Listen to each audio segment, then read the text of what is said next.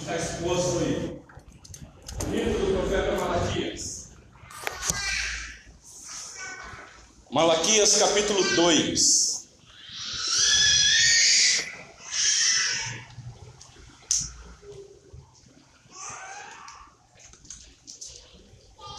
Irmãos, o nosso compromisso com essa igreja é fazer uma exposição deste belíssimo livro, que tem apenas quatro capítulos.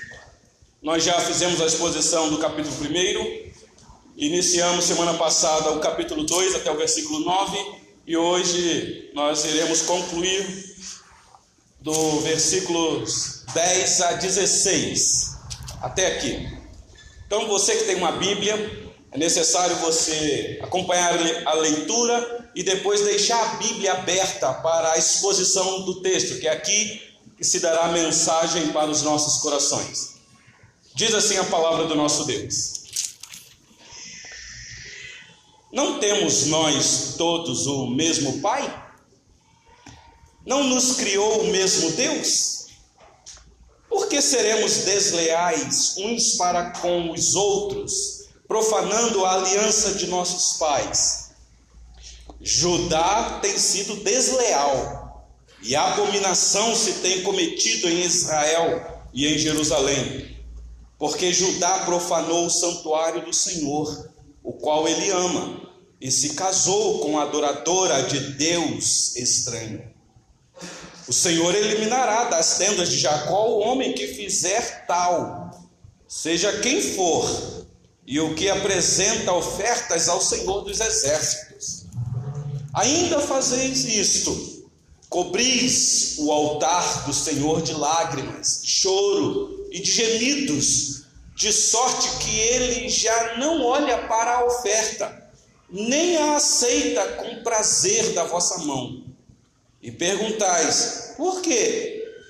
Porque o Senhor foi testemunha da aliança entre ti e a mulher da tua mocidade, com a qual tu foste desleal sendo ela a tua companheira e a mulher da tua aliança. Não fez o Senhor um, mesmo que havendo nele um pouco de espírito? E por que somente um? Ele buscava a descendência que prometera. Portanto, cuidai de vós mesmos, e ninguém seja infiel para com a mulher da sua mocidade. Porque o Senhor, Deus de Israel, diz que odeia o repúdio e também aquele que cobre de violência as suas vestes, diz o Senhor dos exércitos. Portanto, cuidai de vós mesmos e não sejais infiéis. Até aqui a leitura da palavra do nosso Deus.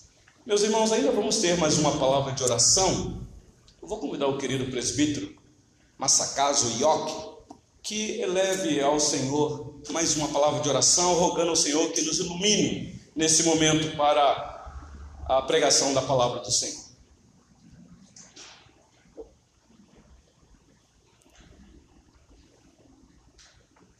Deus Pai, Todo-Poderoso, Criador dos céus e da terra, ó oh Deus, nós te louvamos o teu grande nome. Senhor, fizeste com que nós cheguemos aqui na tua casa para se louvar e para se engrandecer. E agradecer a tua misericórdia e a tua graça de podermos nos reunirmos aqui e para termos a comunhão íntima contigo.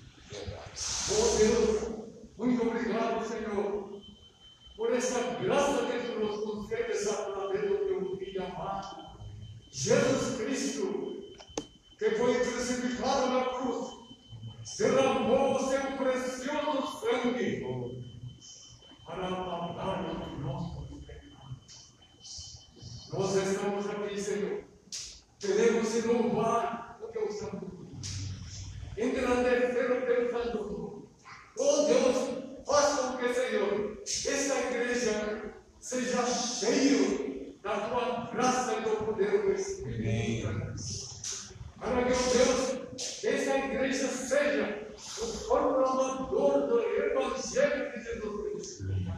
E assim, ó Deus, seja a cidade de Betim alcançada pelo Evangelho. Oh Deus, tem uma grande missão para cumprir. Oh Deus, abençoa, Senhor. A mensagem que vai ser proclamada Senhor, essa mensagem seja cheia da tua graça e faça, Deus, com que nós sejamos alimentados espiritualmente. Amém. Não só esta igreja, mas todas as igrejas que estão falando do nosso Senhor Jesus Cristo. Oh Deus, que essa mensagem seja abençoada. E assim, Senhor, o teu povo seja cheio da graça e cheio do Espírito Santo. Pai, nós te agradecemos. Lembra, Senhor, daqueles irmãos em Cristo Jesus que estão anoitados, Senhor. A roupa toda, Senhor. Dói alegria. Conforta, Senhor. Conforta, Senhor. E que eles sejam restabelecidos. E que venham também, Senhor. Ou nas igrejas, para poderem ter outra vez a comunhão com você. Te agradecemos. Abençoa também a nossa pátria Brasil. Oh, Pai, lembra, Senhor, das autoridades constituídas. Amém. Oh, Deus, concede, Senhor, sabedoria dos altos, para que governe bem, Senhor, esta grande nação. E assim, Senhor, as igrejas que pregam o Evangelho possam realmente proclamar e que essa grande nação se torne numa nação evangélica e missionária. Mas, muito obrigado. Te agradecemos todas essas bênçãos em nome do nosso Senhor Jesus Cristo. Amém. Amém. Meus irmãos, é fato de que nós temos nas nossas mãos uma Bíblia que já foi traduzida para nós. A Bíblia não foi escrita em português na sua origem, ela foi traduzida na nossa língua e louvamos a Deus pela tradução. E temos no Brasil variadas traduções que nos ajudam a entender um pouco o que o Senhor Deus deixou escrito no passado. Nós estamos aqui com um texto muito antigo, meus irmãos, que foi escrito em hebraico, o Antigo Testamento. A Bíblia é dividida em duas partes, o Antigo Testamento e o Novo. O Antigo escrito em hebraico e o Novo no grego. Então, foi escrito numa cultura totalmente diferente da nossa, uma cultura que já nem existe. Então, quando lemos um texto como esse, meus irmãos, nós temos que entender pelo menos o um mínimo ah, o contexto para poder é, trazer aplicações bem práticas para o nosso dia, para tentar contextualizar para os nossos dias. Então, hoje eu quero falar com vocês dessa parte que o Senhor Deus permitiu que fosse escrito no livro dele sobre família. Os irmãos que têm nos acompanhado aqui, meus irmãos, na exposição do livro do profeta Malaquias, têm visto a bronca que o Senhor Deus tem dado para o seu povo, que estava perdendo o referencial.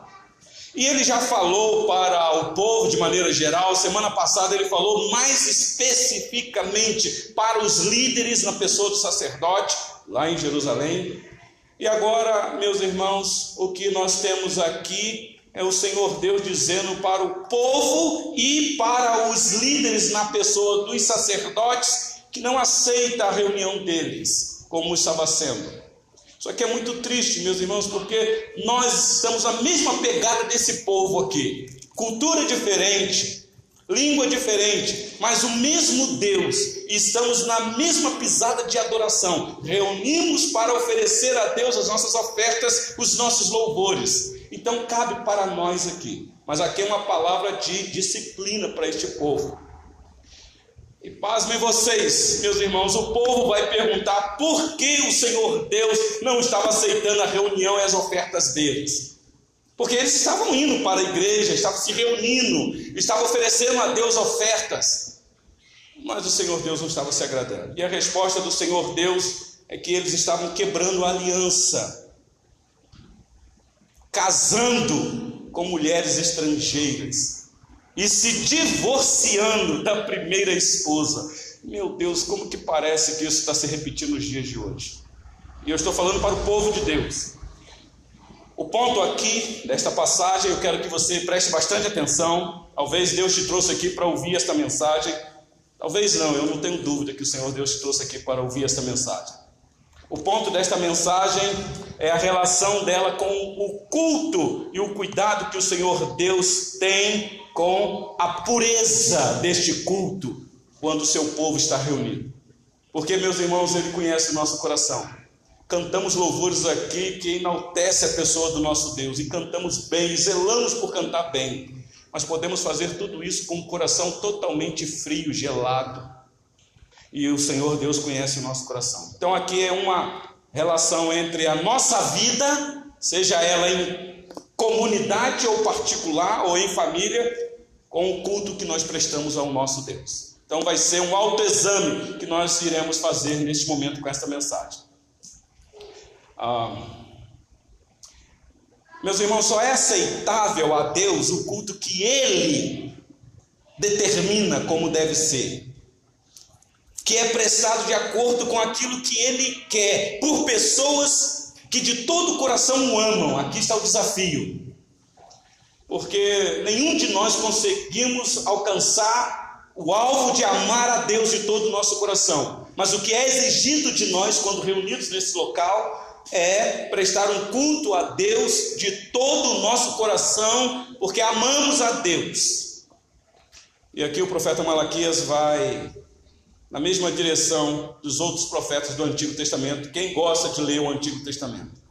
Não sei se vocês lembram, nós estamos fazendo uma exposição aqui às quartas-feiras do livro do profeta Isaías. Já estamos caminhando para o final. Chegamos no capítulo 60, vamos para o 61. Mas lá no início do capítulo 1, no livro do profeta Isaías, o Senhor Deus já havia dito isso ao povo. Escuta aí. Está lá no versículo 11 e 12. De que me serve a mim a multidão de vossos sacrifícios, diz o Senhor. Estou farto dos holocaustos de carneiros e da gordura de animais cevados, e não me agrado do sangue de novilhos, nem de cordeiro, nem de bodes.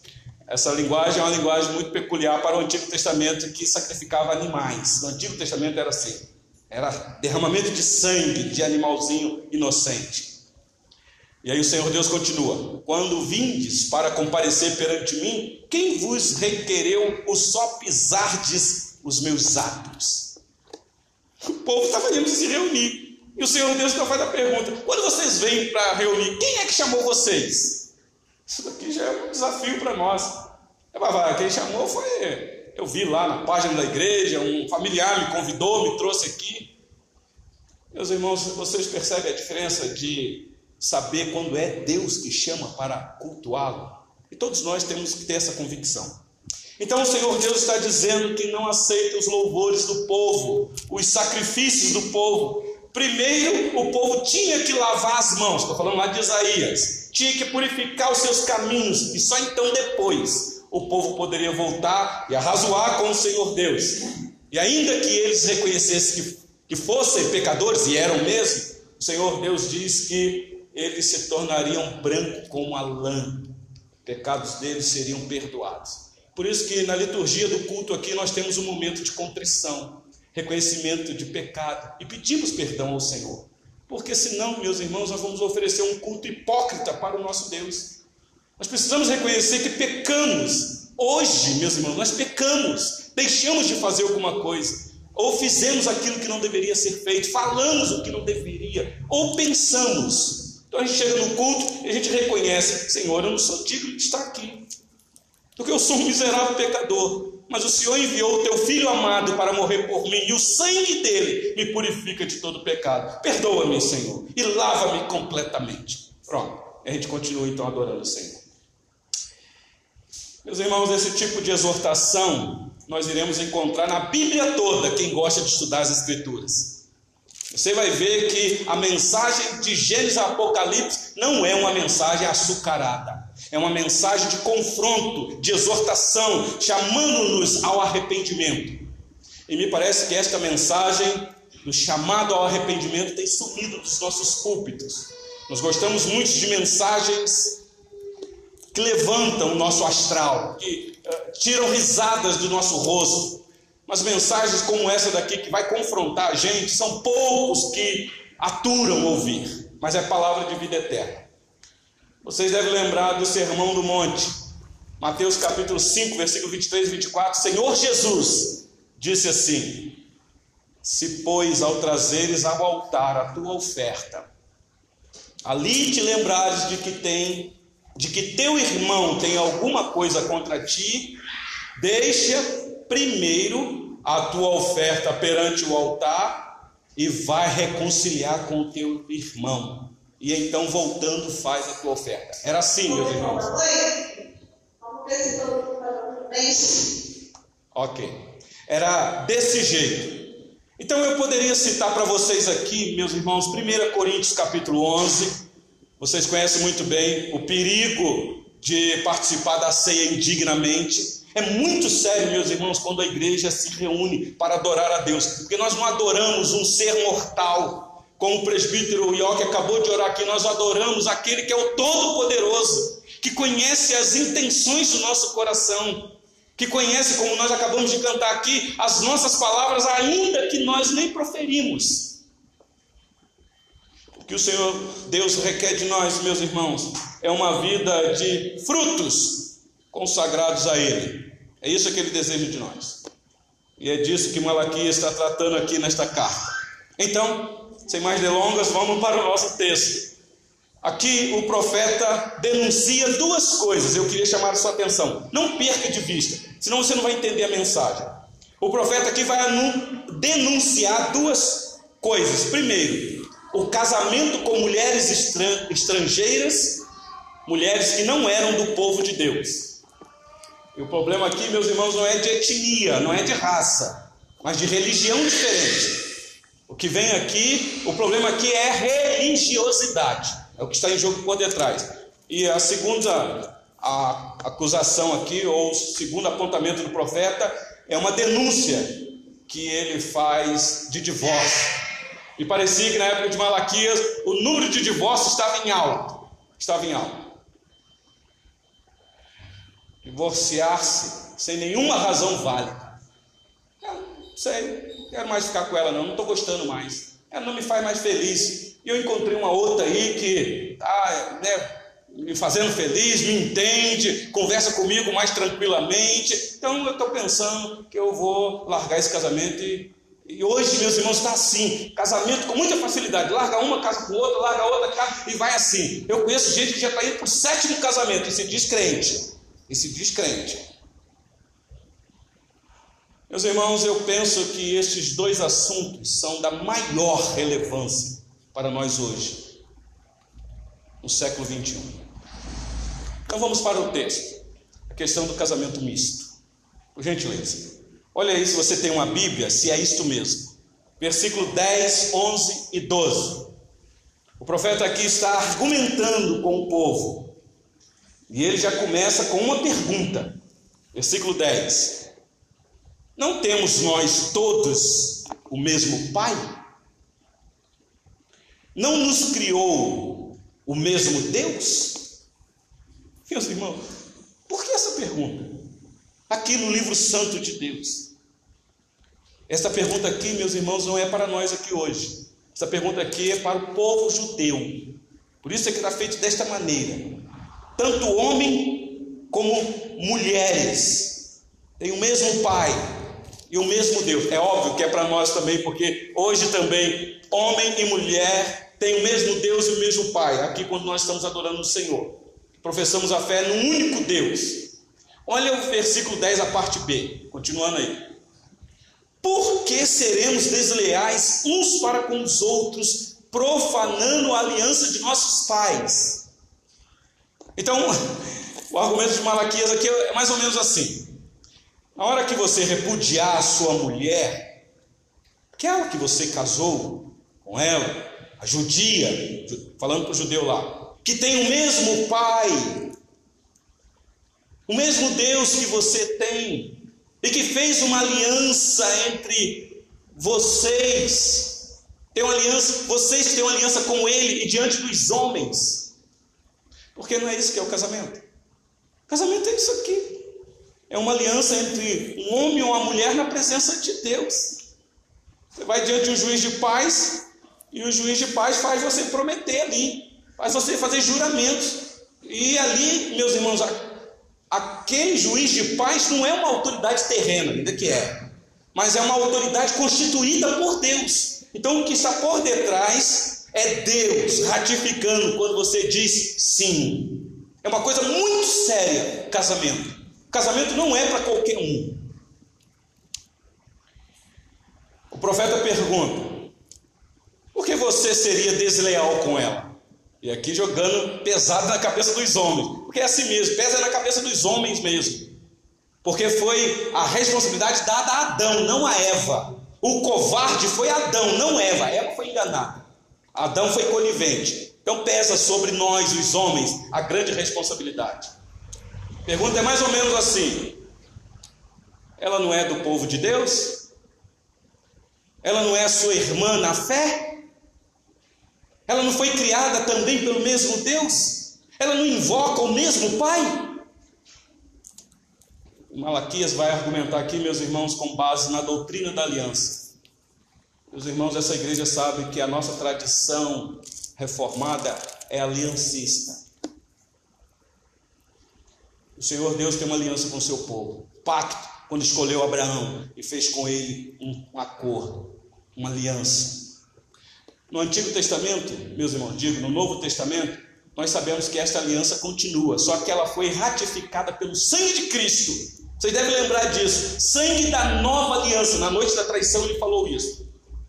Então a aliança permanece. Só que ela tomou uma conotação muito maior e mais significativa. Porque no Antigo Testamento o pacto era pelo sangue do animalzinho. Hoje é o sangue do Cordeiro de Deus que tira o pecado do mundo. O sangue de Cristo. E não podemos profanar esse sangue, meus irmãos. Então a aliança permanece hoje. Nós somos o povo da aliança. A continuação desse povo do passado. A igreja é o povo da aliança de. E esta aliança é celebrada pelo batismo ou pela ceia, ou no batismo e na santa ceia. E é anunciada quando pregado aqui, todo domingo, ou ensinado, meus irmãos, pela palavra de Deus. Mas olha comigo o versículo 11 aí, por gentileza. Afinal, eu vou tirar algumas lições para nós aqui. Versículo 11. Continua a pergunta. Judá tem sido desleal, e abominação se tem cometido em Israel e em Jerusalém, porque Judá profanou o santuário do Senhor, a qual ele ama, e se casou com a adoradora de Deus estranho. Meus irmãos, porque Judá profanou o santuário do Senhor, a qual ele ama, e se casou, prestou atenção aí? Casamento com a adoradora de Deus estranho. Literalmente aqui no hebraico, quem gosta de estudar o hebraico sabe disso, a expressão aqui é adoradora de Deus estranho, que não é o Deus de Israel. É filha de Deus estranho, não é filha do Deus de Israel, o único vivo, o único Deus vivo e verdadeiro. E meus irmãos, isso faz sentido. Nós dizemos que somos filhos de Deus, não dizemos?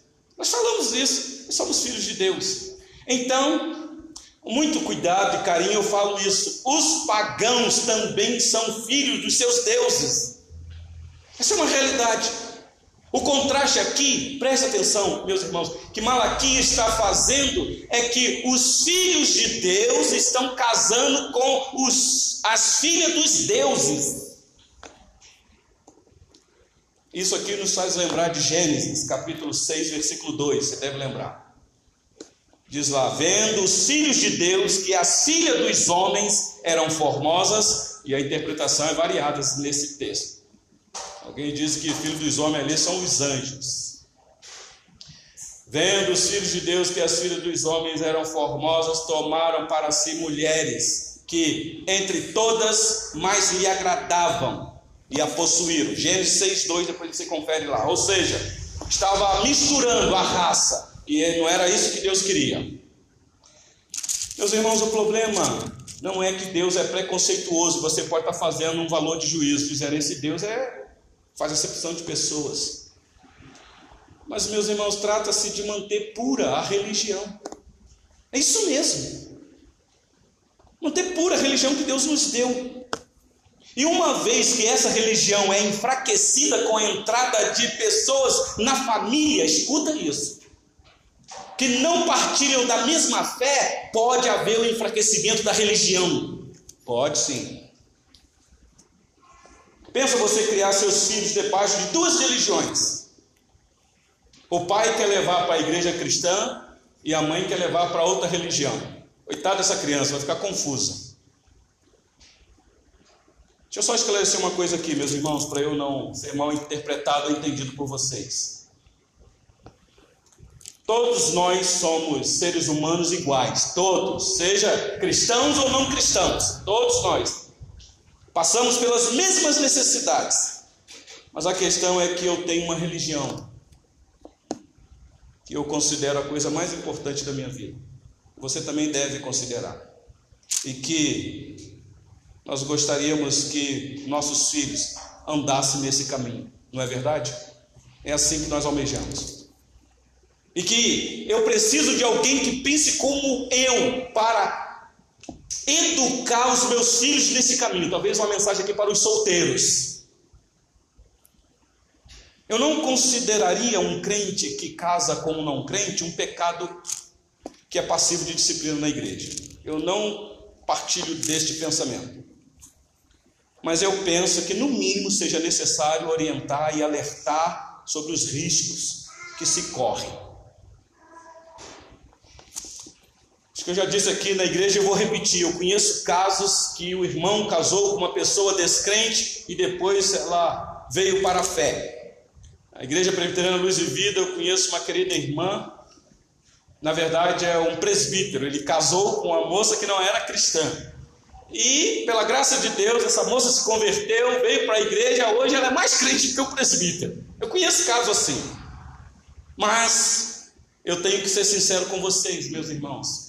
Para cada caso desse, que possivelmente dá certo, existem no mínimo 10 que não deu certo. E eu também conheço gente que casou com gente que não professava a mesma fé e o casamento é um problema até o dia de hoje. Até o dia de hoje. E a pessoa tem uma convicção de que casamento é para sempre, então ela não separa. Ela não. Então tem que aturar. E a gente vai continuar em oração para que o Senhor Deus faça um milagre. Então tome cuidado, solteiro. Tome cuidado, solteira. Não pense que o casamento é melhor do que a sua vida.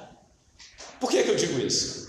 Existem pessoas que pensam assim: que se casar vai ser feliz. Eu vou casar, porque casamento é uma coisa muito feliz.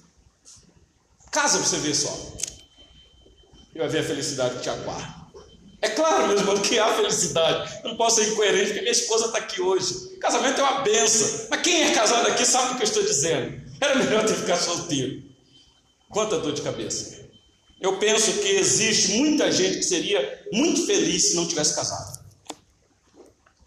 A Bíblia contempla, sim, meus irmãos, o dom do celibato, como sendo uma alternativa para o cristão.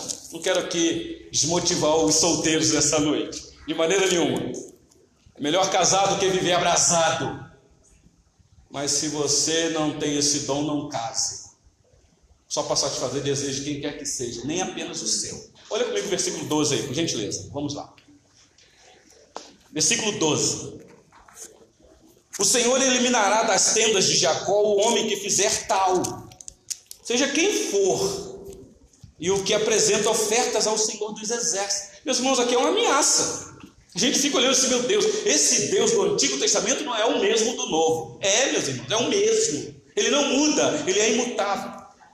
Olha o versículo 13. Ainda fazeis isso, cobris o altar do Senhor de lágrimas, de choro e de gemidos, de sorte que ele já não olha para a oferta, nem a aceita com prazer da vossa mão. Meus irmãos, agora me parece que a coisa vai ficar mais grave. Porque não era só gente solteira que estava casando com mulheres estrangeiras. Me parece que os israelitas, aqui, os judeus, estavam se separando das suas esposas, as esposas judias, israelitas, para casar com as mulheres estrangeiras. Olha o versículo 13. Ainda fazeis isto, cobris o altar do Senhor de lágrimas, de choro, de gemidos, de sorte, ou por quê? Que ele já não olha para a oferta nem aceita com prazer da vossa mão. Meus irmãos, aqui é o crente que se emociona no culto, quando está reunido.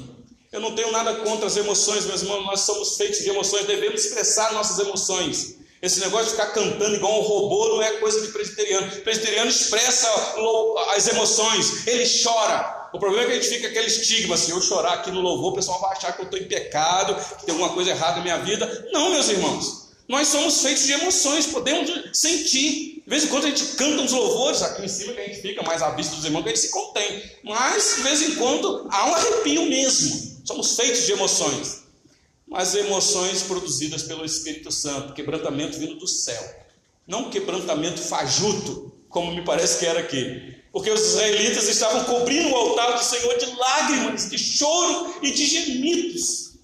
Por que é que eles faziam isso, meus irmãos? Porque o Senhor Deus não estava aceitando as ofertas dele. Eles perceberam isso num dado momento.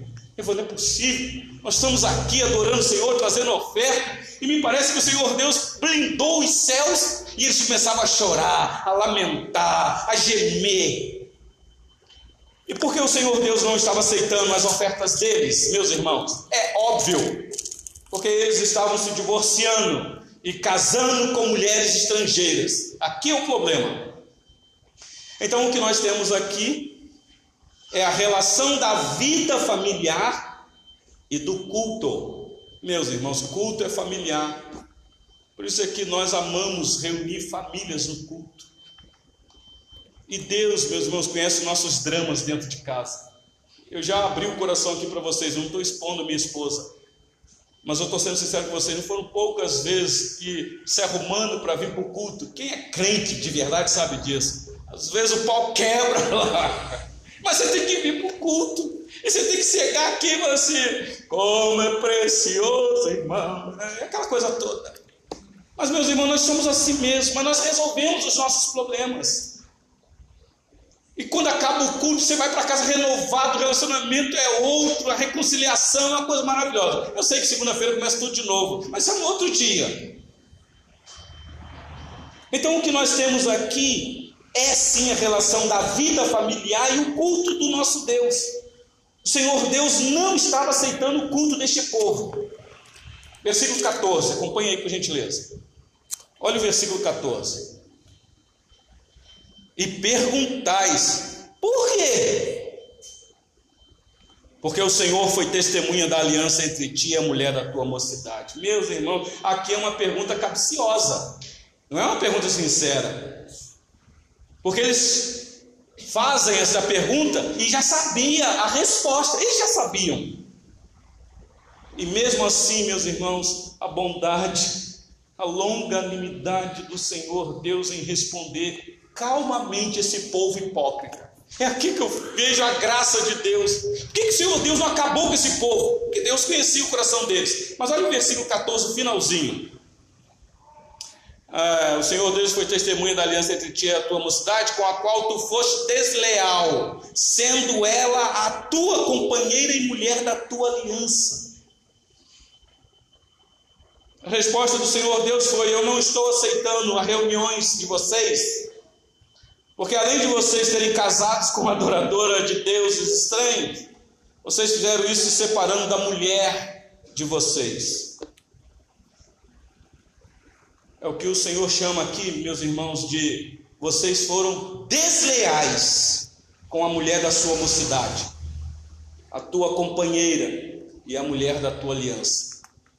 Ah, marido que está aqui nesta noite, eu não sei como é que está o teu coração, eu não sei que grau de perturbação a tua esposa tem te dado, mas persevera, não desista. Ore ao Senhor, clame o Deus dos céus porque nós estamos vivendo uma época e esta pandemia está aí para provar isso. Maridos que quebram a aliança com muita facilidade. para casar novamente. Casamento, meus irmãos, como eu disse aqui, é uma coisa muito séria. Muito séria. Olha o versículo 15. Não fez o Senhor um, mesmo que havendo nele um pouco de espírito? Bom, agora parece que Malaquias mudou de assunto. E é complicado aqui, eu não sei quantos tem aí uma outra tradução, ou já entendeu esse versículo aqui, fica meio obscuro. Aqui, meus irmãos, é o motivo do porquê o Senhor Deus é contra o divórcio. Aqui está claro que o Senhor Deus não é a favor do divórcio, porque casamento é uma instituição divina. Casamento tem a ver com Deus, não tem a ver com juiz de paz na terra, nem com pastor, nem com padre, nem com marido e mulher. Casamento tem a ver com Deus. Esse versículo 15 aqui não é fácil de interpretar, não é? E eu vou tentar interpretar aqui para ajudar vocês com aquela menos complicada, porque há várias interpretações aqui.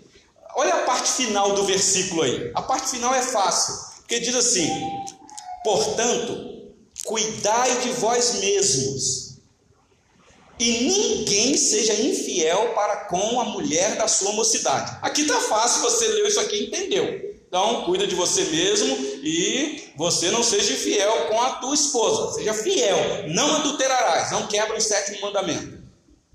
Então, é fácil de compreender e é isso mesmo que está aqui.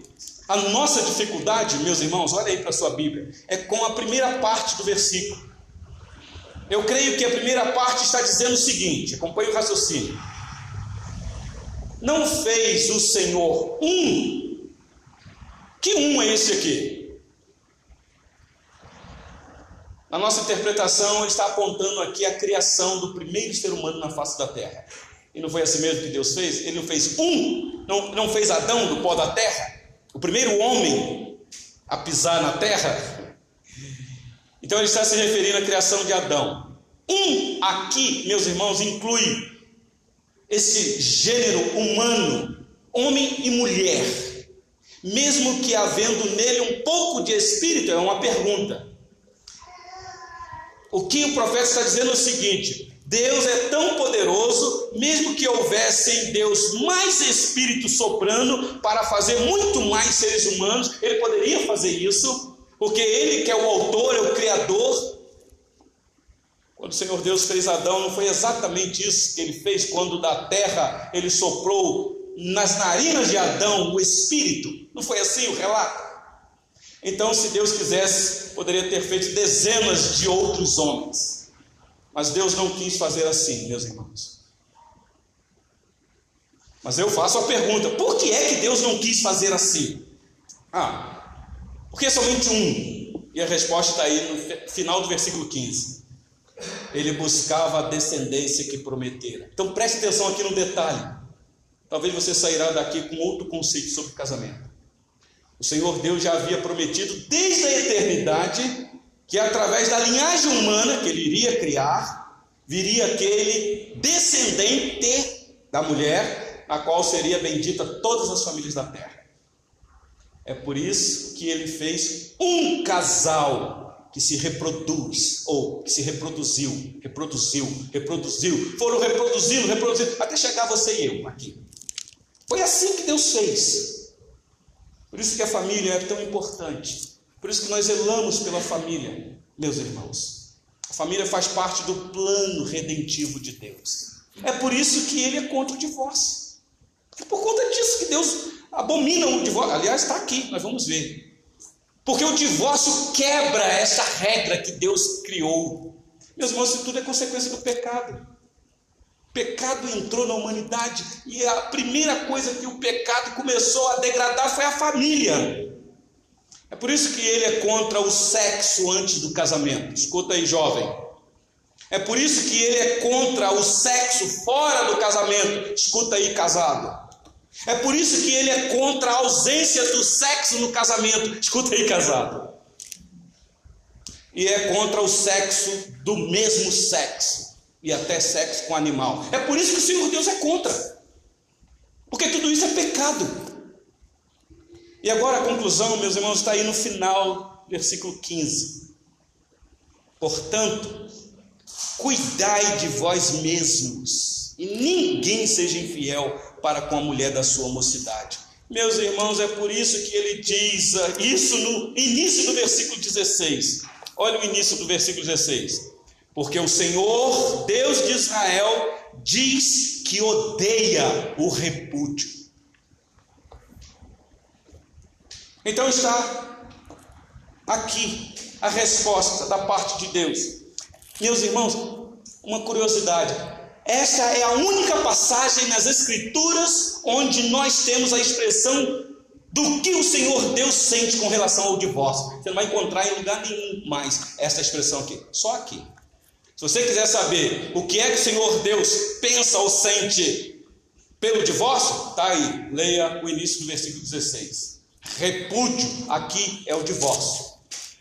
Ele odeia o repúdio por aquilo que ele disse no versículo 15, porque ele tem um plano redentivo. Aí você pode dizer, pastor, mas o plano da redenção já foi realizado em Cristo. Foi, mas não foi consumado. Ainda será consumado. Cada divórcio, escuta isso aqui, meus irmãos, aqui na terra, é um golpe nos planos de Deus. Eu falo isso com muito temor e tremor no coração porque muitos aqui sabem disso, que há muitos na classe pastoral descaradamente casa, descasa e casa e descasa. Daqui a pouco eu vou explicar os motivos legais pelas escrituras do divórcio, porque há, porque há, óbvio. Então, cada divórcio aqui na terra é um golpe nos planos de Deus.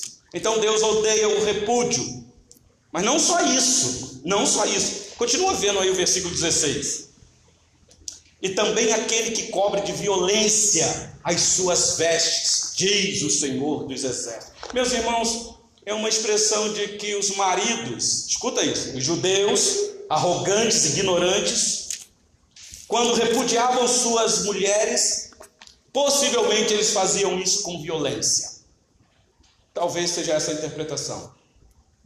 Talvez aqui é agressão física mesmo, ou abuso psicológico contra o cônjuge. Porque tem homem covarde até o dia de hoje assim. E eu concluo, finalzinho do versículo 16. Portanto, cuidai de vós mesmos e não sejais infiéis. Prestaram atenção, meus irmãos? Você deve estar pensando, meu Deus, o que, eu vim fazer nesse culto hoje? O que, que eu vim fazer aqui para ouvir um negócio desse? Meus irmãos, a fidelidade é uma vontade do Senhor dos Exércitos na nossa vida, para quem é casado e para quem é solteiro. Eu quero terminar essa mensagem com algumas aplicações, porque nós vamos embora para casa e hoje possivelmente será a noite de conversar bastante, discutir relação. Quais são as lições que podemos tirar para nós aqui, meus irmãos, neste lugar? Tem muitas, talvez você já pegou algumas aí, mas eu vou destacar aqui as principais. Vocês prestaram atenção ao longo da mensagem que o Senhor Deus aqui tem um cuidado extremo com a identidade do seu povo? Ele não quer um povo misturado, ele quer um povo que tem uma identidade clara. Que você entra numa reunião, você diz: aqui é uma reunião do povo do pacto, da aliança, povo que chamou um povo para se relacionar com ele, porque aqui eu vejo a adoração. Então ele se preocupa, é, preocupa entre aspas, o nosso Deus tem esse cuidado com a pureza do seu povo, com a manutenção da verdadeira religião. Tem sim, meus irmãos. Tem sim. Ele tem esse cuidado com a seriedade de como este povo vai buscar a face dele enquanto se pode achar. Então, seriedade de como o Senhor Deus olha para a família. Nosso Deus é um Deus de família.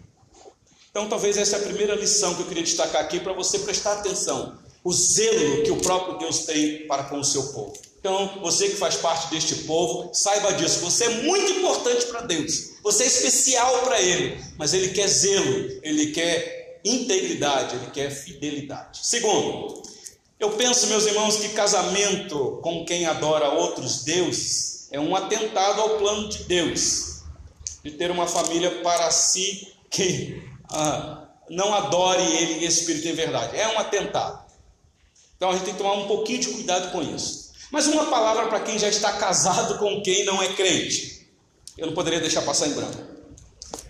Eu queria te tranquilizar. Você ficar tranquilo. Porque você pode estar pensando, meu Deus, pastor, eu estou falando isso daí, então como é que eu vou fazer? Isso não é o fim do mundo, como eu já dei alguns exemplos aqui. Não é um pecado imperdoável, não é. Não é uma blasfêmia contra o Espírito Santo, não é. Mas no mínimo você deveria ensinar o caminho correto para os seus filhos. Que fique na tua responsabilidade ensinar os teus filhos o caminho que devem andar. No mínimozinho. Para não haver complicações lá na frente. Claro, isso de acordo. E por último, meus irmãos, o divórcio. Falamos tanto. Alguém fez aí uma, uma pesquisa entre os evangélicos. É lamentável, meus irmãos. O alto índice de divórcio no meio dos crentes. Nós não somos católicos romanos, não somos. No catolicismo, o divórcio não é aceitável em hipótese alguma. Quem veio do catolicismo sabe disso. Lá, divórcio é um pecado perdoável. Eles não aceitam o divórcio. Você divorciar lá, não pode casar com Casa por rebeldia, não por causa do dogma da igreja. Por quê, meus irmãos? Porque para eles o dogma deles, casamento é sacramento. É um dos sete. Por isso que eles são contra qualquer divórcio, qualquer. A não ser que a outra parte morreu, aí é outra coisa. Nós não temos, meus irmãos, a mesma visão que eles. Mas nós também vemos o divórcio como sendo uma coisa muito séria. Mas não vemos o divórcio como sendo a solução ideal. A Bíblia fala de divórcio por causa da dureza do coração, Mateus 19. E no nosso entendimento, escuta isso daí. Só há duas situações que isso é permitido pelas Escrituras. Mateus 19, quando uma parte é ofendida e a pessoa se mantém rebelde. Ela, a outra parte traiu e não está com o coração duro para lá, não quer se arrepender. Ou a pessoa foi ofendida e fechou o coração e não quer perdoar. Deveria, quando a outra parte se arrepende. Nesse caso, meus irmãos, nós temos aqui uma exceção. A, nossa confissão de fé até é, é, dá base para isso. Então, se você é casado e o teu marido ou tua esposa te traiu e esse casamento acabou, você não foi a culpada, então pode ter a, carta de divórcio. Essa é uma parte que nós entendemos que é aceitável, biblicamente falando. Segundo, quando a pessoa é casada com um descrente o descrente quer ir embora. 1 Coríntios, capítulo 7, se eu não me engano. Paulo vai falar isso. Mas se o descrente quiser apartar-se, que se aparte. Em tais casos não fica sujeito à servidão nem irmão nem irmã. Deus vos tem chamado à paz. Então entendemos que nesses dois casos pode haver divórcio. Estou falando do povo de Deus. Fora esses dois casos, eu não vejo na Bíblia nenhuma outra alternativa, meus irmãos, nenhuma.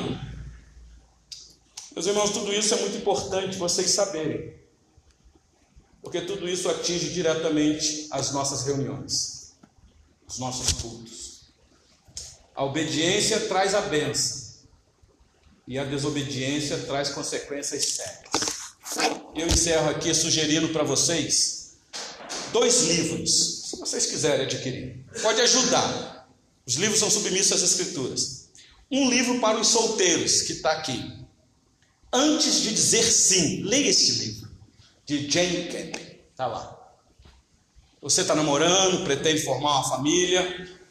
Leia o livro com as Escrituras antes de você dizer sim, porque depois que disser sim, aí você vai ter que tomar uma decisão todo dia de amar aquela moça ou aquele moço. Todo dia. Não vai ter um dia que você não vai poder decidir amar, porque amor para nós não é emoção, que a emoção de vez em quando ela acaba. Então este livro é para o solteiro. Você já quer pegar ele? Não, ainda não. E para os casados que estão aqui, eu sugiro esse aqui. Muitos aqui já leram, eu já tenho sugerido. De Gary Chapman, tá aí. As cinco linguagens do amor. Isso é para os casados. Não sei que tipo de linguagem você tem desenvolvido dentro de casa, num tempo em que as pessoas andam muito estressadas falar um pouquinho mais suave, saber colocar as palavras, falar com doçura, falar com mel na língua, não com fel, sei lá como é que fala o negócio. Então eu sugiro para vocês aqui, se vocês quiserem, depois vocês podem pegar aí o nome, compra lá o de vocês, porque esse aqui é o meu. Vamos orar, meus irmãos.